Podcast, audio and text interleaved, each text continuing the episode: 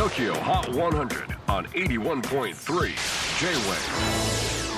クリス・ベプラーです。J-WAVE ポッドキャスティング TOKYO HOT 100、えー、ここでは今週チャートにしている曲の中からおすすめの一曲をチェックしていきます。本日ピックアップするのは61位初登場。ホープ・タラクレイジー。ホープ・タラウェストロンドンを拠点に活動するシンガーソングライターでジャマイカとイギリスアイルランドの血を引く現在22歳です。R&B とボッサノバを融合させた R& ボッサなんて言われている、えー、彼女のスタイル。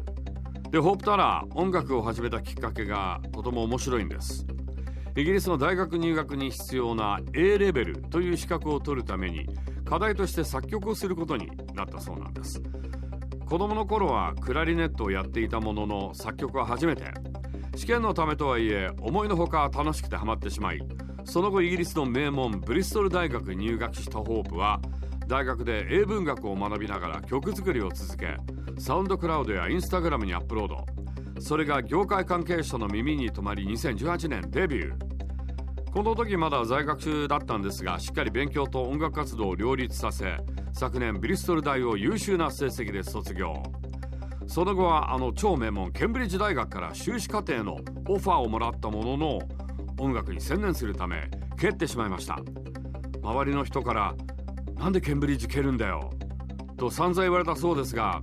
ホープはこんな風に言い返しました。学ぶのは20年後でもできるけれど音楽のチャンスは二度と来ないかもしれない。英文学も学ぶことも大好きだけど私の一番の情熱は音楽にあるのよ。なかなかユニークなストーリーを持ったミュージシャンです TOKIOHOT100 最新チャート61位初登場 Hope Tower Crazy on 81.3 J-Wave J-WAVE PODCASTING TOKYO HOT 100